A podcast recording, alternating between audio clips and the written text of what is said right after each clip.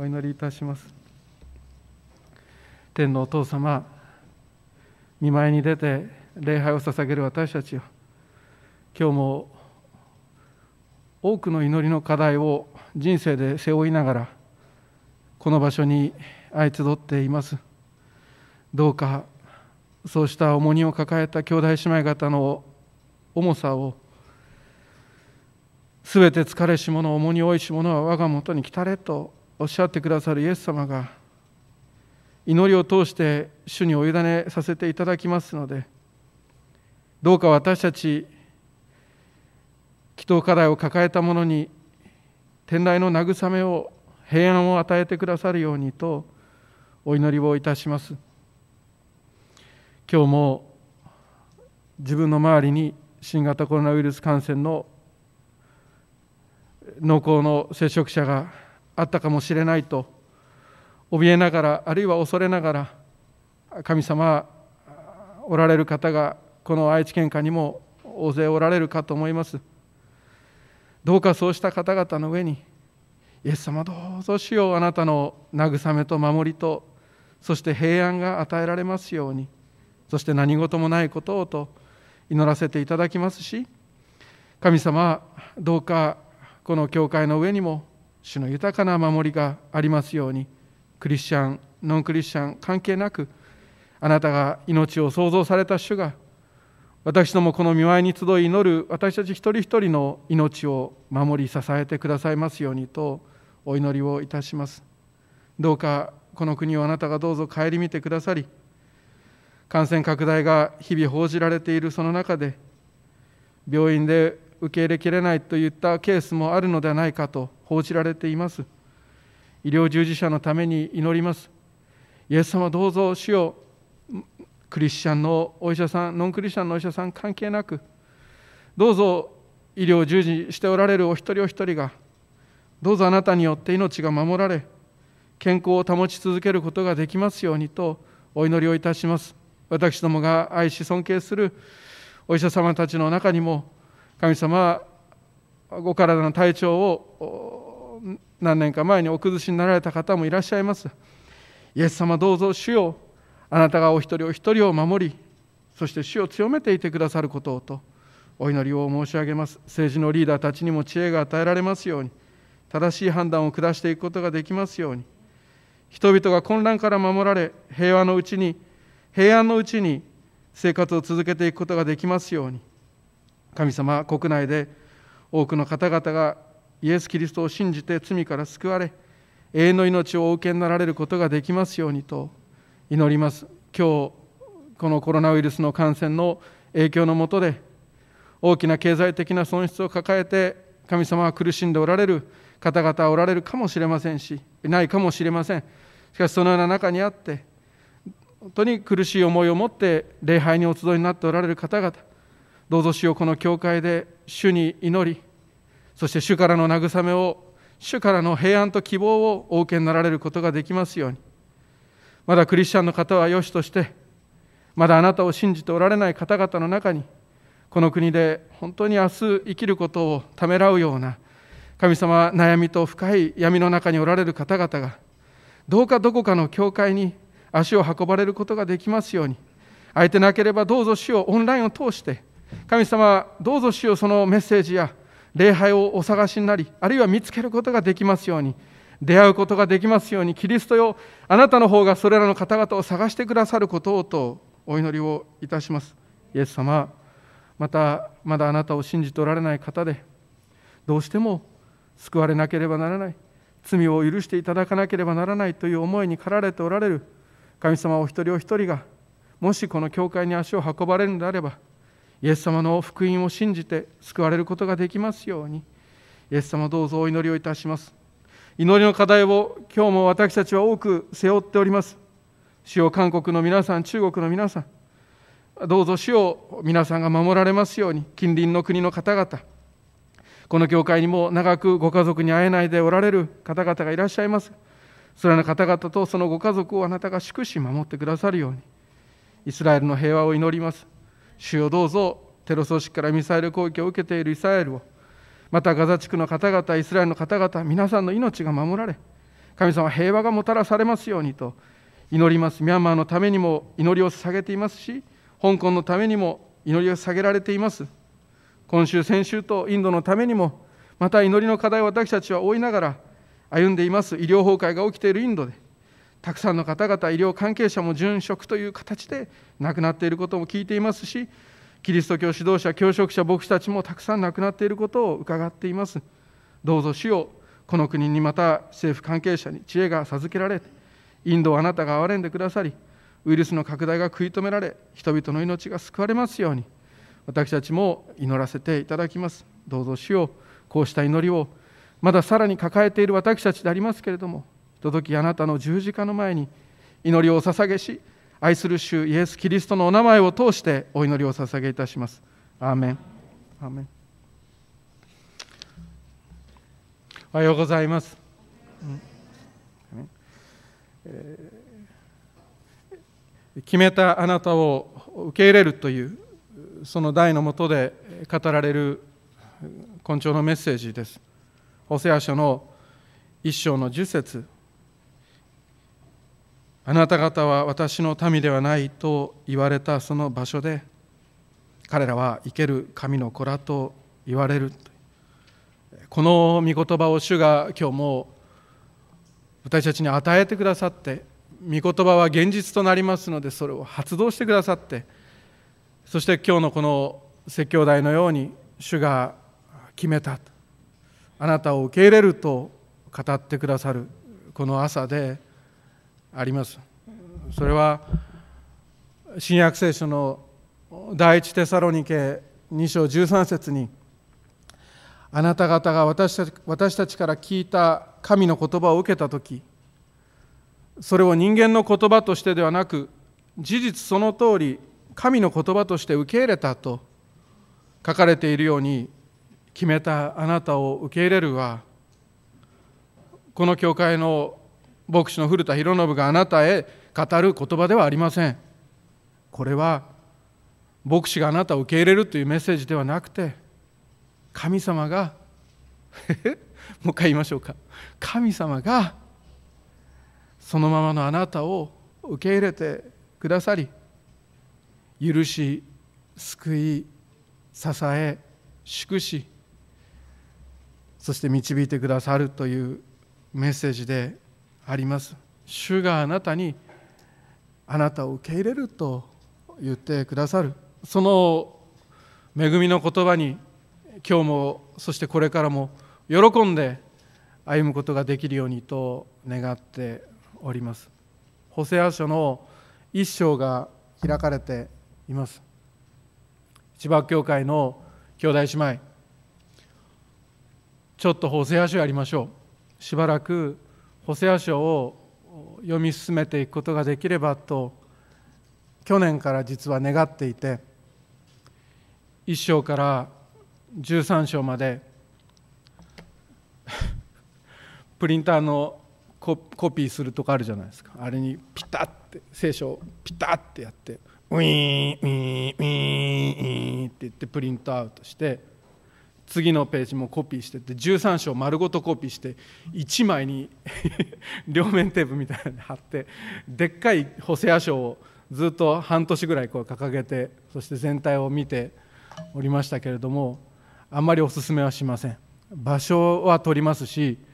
そして捨てる時に捨てられなくて先生これどうしたらいいでしょうって皆さんが13章丸ごと持ってこられても私困りますから あの捨てにくいんですね。コピー取ると。ですからあの普通に読んだらいいんじゃないかと思いますがそうやってホセア書を心に留めつつ、えー、備えて今4月5月ですか。5月になりました。こうしてホセア書を少しずつできれば1章2章ずつですけれどもまとめて読み進めていければこの教会にとっては幸いかなと思っています。ホセア書って皆さんどこにあるか分かりますよね？ホセア書。ちゃんとちゃんと聖書開いてください。皆さんね。ちゃんと聖書開いてくださいね、えー、ホセア書を開いていただいているかと思いますが旧約聖書です。旧約聖書があってそして御子イエス・キリストが約束のメシア救い主として来られてそして十字架にかかられ復活されそしてよみがえられてそして天に昇られてやがて再臨される。これが新約聖書でしょ？旧約聖書キリスト新約聖書とありますけれどもその旧約聖書の中にあります。旧約聖書はたくさん書物があるですよね。いくつあるんだっけ？39ありましたか？39章ありますけれどもその旧約最初の5つはトーラーと呼ばれますけどモーセ5章と言います。宋出レビ民新明記ですよね創世記出エジプト記レビ記民数記新明記そしてそれから列王記歴代史と歴史の書がずっとありますので歴史があって詩篇などの詩歌があってそして預言者が記した預言書があります。長い預言書ありますね。最初の預言書イザヤエレアイエゼダニエ。イザヤ書エレミア書。長いのがたくさんありますがダニエルまであって。エゼダニエホセアその後ホセアですよね。ホセアが今日読むところですけどホセアヨエアもオバヨナミであの短い預言者書が預言書が続いていきます。その短い預言書の最初の一つですね。ホセア書です。ホセア書はこのイスラエルの民に与えられたんですがいつ与えられたかっていうとイスラエルがその王様のソロモンが罪を犯してそして北のイスラエル北をイスラエルっていう国とそして南のユダ王国という2つの国に分裂してしまった後ですねその後200年ぐらいでしょうか経ってその北イスラエルへ語られた神様からの予言の言葉それがホセア書です。神様が預言者ホセアを通して北イスラエルに語った言葉が私たち教会にそして今のあなたに語られ続けている。そして今日教会学校に出た子どもたち将来の教会のうちにもこれからもずっと主が聖書を通して語られるその生きた言葉が今日のホセア書であります。北イスラエルの方をじっと見ながら獰猛な野獣のように大きな大きなアッシリア帝国が残忍さで知られ戦いの強さで知られたアッシリア帝国がよだれをこぼすのを見られないように必死になりながらイスラエルを北イスラエルをじっと見ている時代のことです。やがてそのイスラエルの北のイスラエルの罪のゆえに紀元前721年か722年どちらかにこのアッシリア帝国が北イスラエルをパクッと食べて飲み込んでしまうのですがそして飲み込まれた民の人々は世界中へと散らされていってしまう。そのことが予言されているのがホセア書です。ホセアの子供の一人はイズレールって名前を付けろって言われます。イズレールっていうのは神は散らすですとか神は種をまくとかっていうふうにして訳される言葉ですけれどもとにかく神様があなたをバラバラにする。どっか遠くに散らしてしまう。こぼしてしまう。というようなそうした名前を付けさせてイスラエルにそれが起こるぞと警告をさせる。2人目生まれた子供はロー・ルハマという名前が付けられます。ローっていうのは何？やらないっていうことです。ノーっていうことです。否定詞です。ルハマってラハムですけども憐れむという言葉ですがだから憐れまないっていう名前をつけろ。ひどい名前ですよね。憐れまないっていう名前をつけろと言われます。何でですかって聞くと私がイスラエルの民をもう憐れまないからだと言われる。3人目生まれた子供にはロアミという名前をつけろと言われます。私の民じゃないという意味です。なんでそんな不思議な名前つけさせるんですかって聞くともう私の民じゃない。もう憐れまない。かわいそうに思わないで私はあなた方を散らすというような出来事がイスラエルに起こるという。イスラエルにその罪ゆえに受ける将来の罰をホセアを通してお示しになる箇所であります。それが一節から一章から三章までずっと書かれていきます。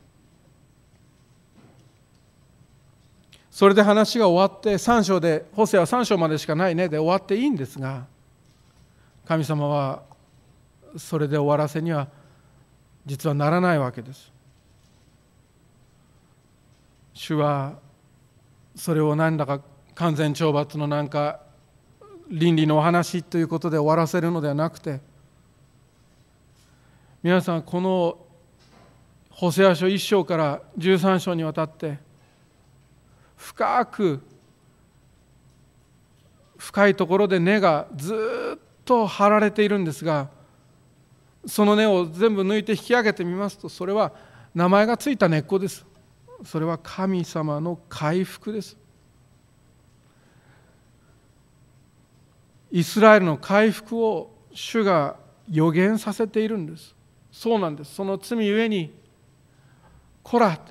もう憐れまない。うちの子じゃないっていうそのメッセージの下にずっと変わらずあるのは神様がでも愛していると。あなたを決して離れずあなたを決して捨てないと言われる主のイスラエルの回復の予言がずっと書かれていることであります。決めていたんだと。もうずっと前から決めていたんだと。あなたを受け入れると。もう一度受け入れると。そのホセア書というのはこの回復のメッセージが語られている箇所であります。捨てないあなたを回復させるという神の決意がこのホセア書に記されているわけであります。イスラエルは確かにイズレールというイズレールとして散らされる。けれどまたもう一度集められる。また散らされてもまた集められてもう何百年も国がないという状態にまで散らされた。そんな時が来たとしてもまた集めてくださる。繰り返し繰り返し神様がお捨てにならないで何度だって散らしたって何度だって集めるおつもりでおられるその回復が語られていることであります。憐れまない。それが私にはふさわしいと思わされるような人生のさまざまな箇所を通ったとしても兄弟姉妹その憐れみは尽きないのであります。それは朝ごとに新しい。もう出て行きなさいと。あなたなんかうちの子じゃないと。言われるようなそうした出来事のその中にあってもその深い主の身胸はあなたは私の民じゃないと言ったその場所であなたを生ける神の子と呼ぶという深い神様の憐れみが語られているのであります。イスラエルの子らの数は測ることも数えることもできない海の砂のようになる。あなた方は私の民ではないと言われたその場所で彼らは生ける神の子らと言われ言われる。ユダの人々とイスラエルの人々は一つに集められ一人の頭を立ててその地から登ってくる。まことにイズレールの日は大いなるものとなる。いえあなた方の兄弟には私の民とあなた方の姉妹には憐れまれるものとと2章へ続いていく。神様の回復のメッセージであります。ホセア書読み進めていきますがとっても面白い箇所でもあります。面白いっていうのはなんだか不思議な箇所でもあります。預言者ホセアがいてそして神様がそのホセアに何かお命じになるのであります。分かりました。何でもやりますという気持ちで献身者はいることでありますが聞いた言葉が会員の女をめとれという命令であったわけです。会員の女性を妻に迎えようというわけであります。そしてホセアがその御言葉の通りにこの女性とゴメルですけれどもこのゴメルと結婚のちぎりを結び一緒に暮らすことになったわけであります。どうしてこんなことをホセアにさせたかっていうと預言者は時々視聴覚教材みたいにして神様に用いられることがある。神様の御心が目で見て分かるようにイザヤのイザヤも裸で歩いたりさまざまな視聴覚教材が使われたりしましたけれどもホセアの場合は彼の結婚生活がイスラエルに起こる出来事の予言の昇格教材となりました。エジプトの奴隷として苦しんだイスラエルの民がモーセそしてアロンによって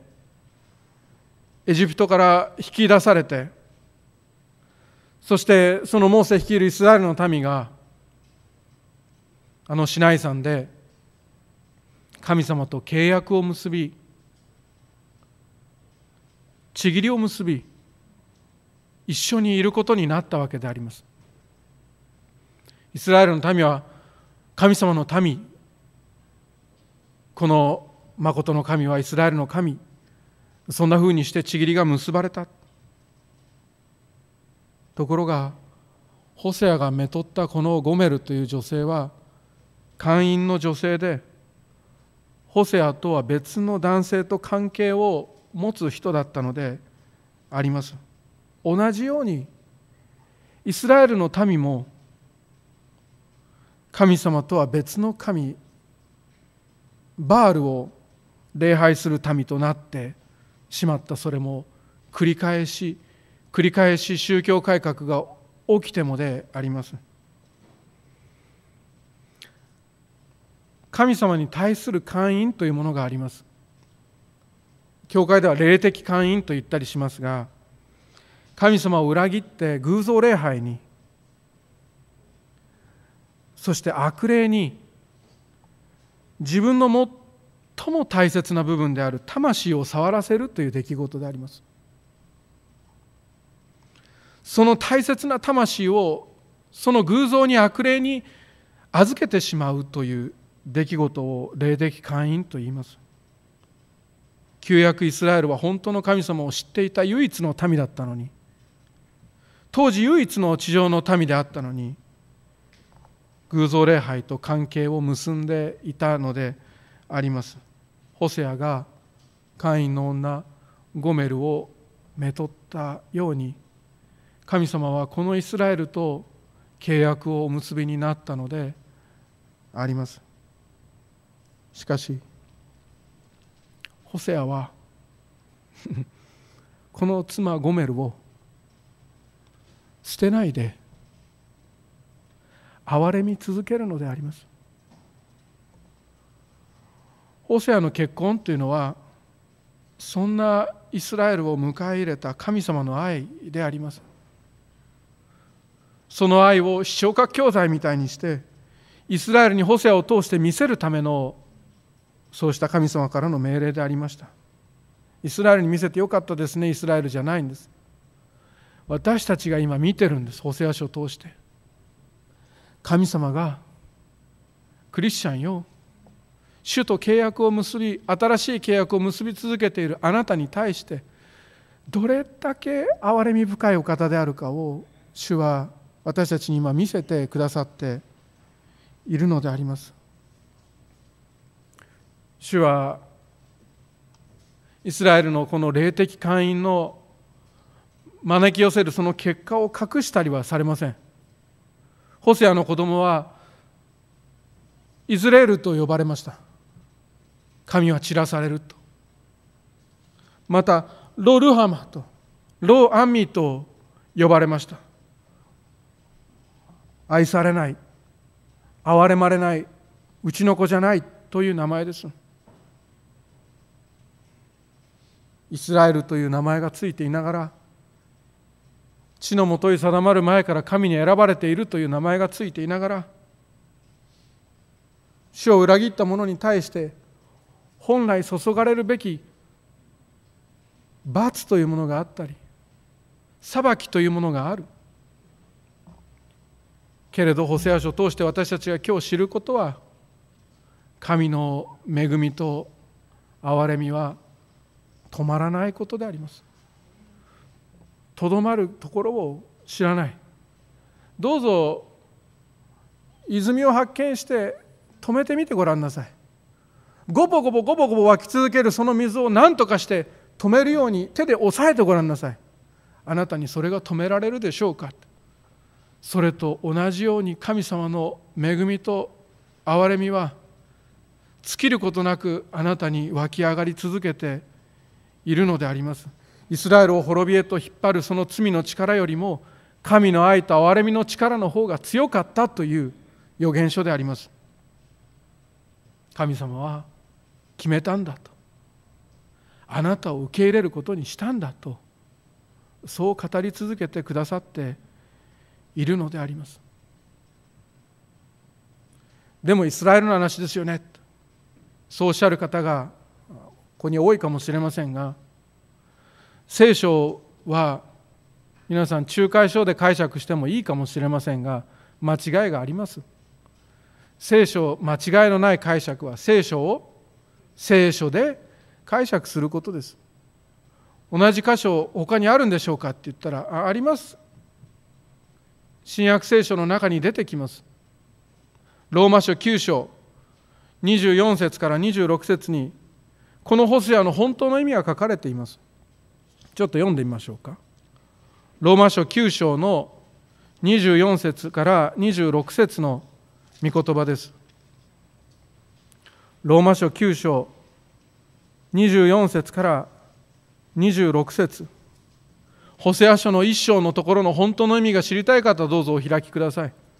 ロマ書9章24節。この憐れみの器として神は私たちをユダヤ人の中からだけでなく違法人の中からも召してくださったのです。それはホセアの書でも神が言っておられる通りです。私は私の民でないものを私の民と呼び愛されないものを愛されるものと呼ぶと。これはイスラエルの話だけではなく日本に住むあなたのことでも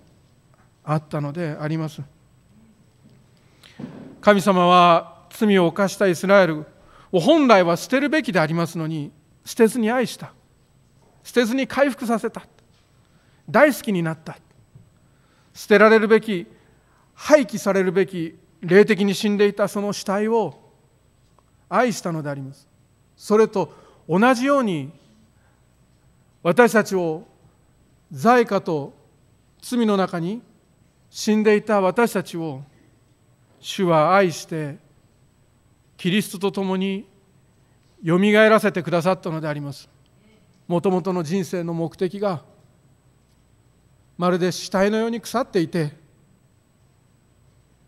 その目的のために生きていた私たちに主はその死体をも愛して生き返らせ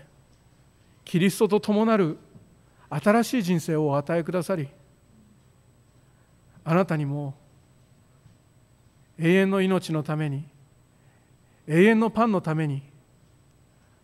できることがあると教えてくださっているのであります。御子イエス・キリストのためにできることがあると語ってくださっている。それが新しく生まれた私たちであります。いつも私たちは思います。大したことはできないんだと。いつも私たちは思います。前任の方の方がもっといい働きしてたと。申し訳ないと思うわけです。いつも私たちは思います。私たちのやってることが神の御国でどれだけの大きな影響を及ぼしているのだろうかと。ほんのわずかなことしかできない。今日もお母さんを迎えに行ったことしか私にはできなかったとか。そんなことであります。しかし主はあなたを新しく生まれさせてくださったのであなたがそうした新しい目的に生きることができるようにされ私たちが小さいと思っているそうした小さな出来事も用いて主は巨大なインパクトを起こしてくださるお方であります。信じることです。罪を犯した北イスラエルそして南ユダもそうでした。そして今日のホセアのところでは北王国を憐れまないとメッセージを送ります。そして南を憐れむとその通り北イスラエルの方が先にアッシリアに飲み込まれて滅びてしまいます。南ユダはそのだいぶ後紀元前586年まで滅びない。憐れみを受けたのであります。でもどっちも滅びたじゃないですかと。どっちも散らされたではないですかと。問う私たちに主は11節。ユダの人々とイスラエルの人々は一つに集められその後何が起こりますか？この後なんですよ今。一つに集められた後なんです。一人の頭を立てることになっています。その力登ってくる。まことにイスラエルの日は大いなるものとなるという予言が記されています。これから将来メシアである王御子イエス・キリストよみがえりの主をイスラエル北部も南部もアジアもヨーロッパもアフリカも全世界のクリスチャンたちが盛大に礼拝するその日が来るのであります。南からも北からも東からも西からも主の食卓に私たちが集められてその一人の頭のゆえに御子イエス・キリストの名にあって集まる日が来るのであります。それはもうだいぶ前から始まってずっと続いていますがしかしまだ完成していない。すでにといまだのその間の中に今私たちは生まれそして生きています。すごい時代です。それと同じようにあなたがかつてあるいはあなたが今今日あなたはうちの子じゃないと神様に言われるような出来事があったとしてもあなたは私の民ではないというような事柄をあなたが抱えていたとしても速やかに悔い改めることです。謝るだけでなく改めることです。主はあなたのことをうちの子と呼んでくださいます。そのおつもりでおられる生ける神のことを受け入れてくださることであります。かつて神棚に向かって手を合わせていた私でありますとあなた言うかもしれない。仏教を救いの道だと思っていたのですという方がこの中にいたかもしれないあるいはいるかもしれない。こっくりさんやって悪霊に魂を触らせていたんですと日本だったらそういう人もいるでしょう。あるいは他の地域だったらその地域の霊を鎮めるために生贄を捧げていたという人もいるかもしれません。死者の霊や祖先の霊を鎮めるためにお供えをしていたという人もいるかもしれません。霊の憑依によって悪霊の憑依によって将来の利益を得る道を探ろうとしていたそうした人もいるかもしれません。これらは全部神と離婚した偶像礼拝の罪であります。そんな違法人であった私たちを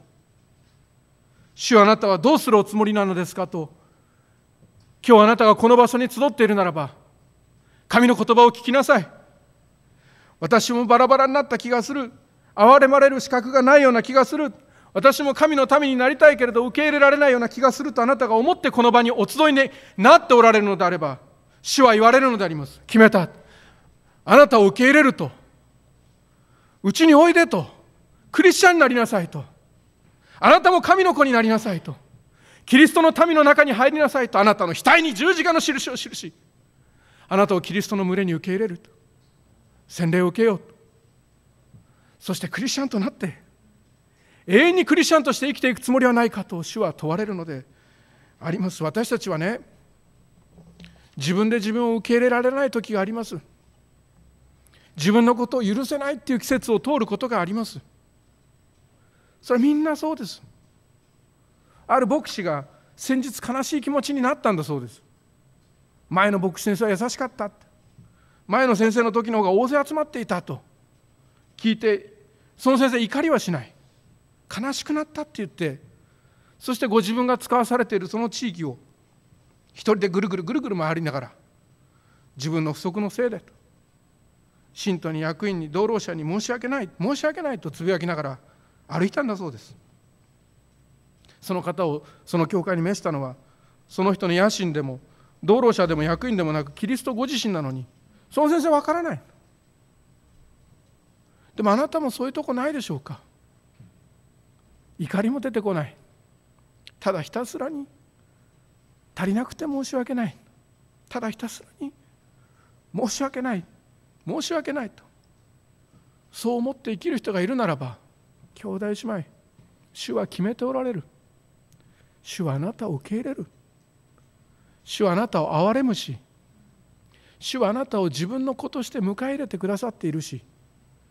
そして主はあなたのことをバラバラになってしまったような気持ちになってもちゃんと組み直すおつもりでおられます。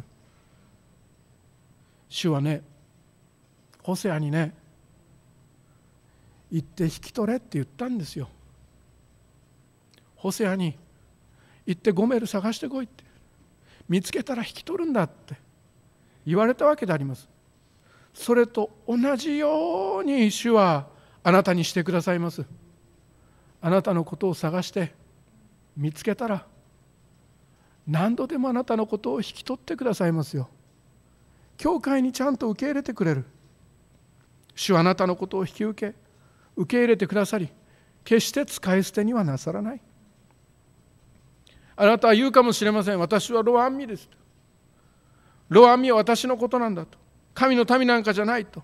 そんな資格ないと。神様だって絶対に私のことを憐れむことができないんだそれほどに私はめちゃくちゃだと。言われるあなたに主はそれが分かっていて。その子をロアンミと名付けよう。あなた方は私の民ではなく私はあなた方の神ではないからだ。イスラエルの子らの数は測ることも数えることもできない海の砂のようになる。これつまり祝福するっていうことです。あなた方は私の民ではないと言われたその場所で彼らは生ける神の子らと言われるそうあなたが思ったその場所で神様はあなたのことをもう一度受け入れになります。決めたと。あなたを受け入れると。主はおっしゃってくださる。私の大切な子供として家族として受け入れた上で海の砂のように増やし影響力を増し加え祝福し強くし大切にする。でもあれですよねいやいやでしょう。約束したからな。これは言わなきゃよかったな。こんな約束はあなたとしなきゃよかったなと思って私を受け入れるんでしょうと言われるあなたは宝刀息子を読んだことがないのか。どんなふうにして父親はあの宝刀に汚れにまみれた息子を迎え入れたのか。父は突然走り出す。足音を立てながらです。中東で父親があるいはお父さんがおじいさんが走るってことはないんです。威厳が損なわれるからです。でもそんなもの関係ないと裾をまくし上げて息子の方に向かって一直線に最短距離を走ってくるあの神の姿があなたに向けられているのであります。主はあなたの方に向かってあなたを受け入れるために音を立てて走り出しておられるのであります。それは驚きでなければなりません。私たちの予想をはるかに超えています。交通事故っていけないですよ。交通事故はいけない。今の車はペダルに踏み間違いセンサーっていうのがついてるんですか私よく詳しくないので申し訳ないんですがでもそう聞きました。事故はいけないんですがでもギアをねリバースに入れたまま後ろにバックに進むように入れたまま一回止まってそして自分の頭の中では前に進むドライブに入ってると思ってそして勘違いしてアクセル踏んだらいきなり後ろに走り出して びっくりしますでしょ？そんなことが起きたら。思いがけない方向に進みますからびっくりするわけです。でも今日語られている恵みも同じ驚きです。捨てられるはずの私なんです。捨てられるはずの私たちなんです。それが2章23節。私は私のために地に彼女を巻きイズレールを別の意味で捉えてくださる。散らすんじゃなくて巻くことにする私の畑の中にと。憐れまないもの憐れまれないものを憐れむと。私は私の民ではないものにあなたは私の民と言い神は彼はあなたは私の神と答えると。神様は思いもかけない方向にあなたを愛し受け入れる方向へことを進めてくださるのであります。だから私なんていない方がいい。そんな言い方は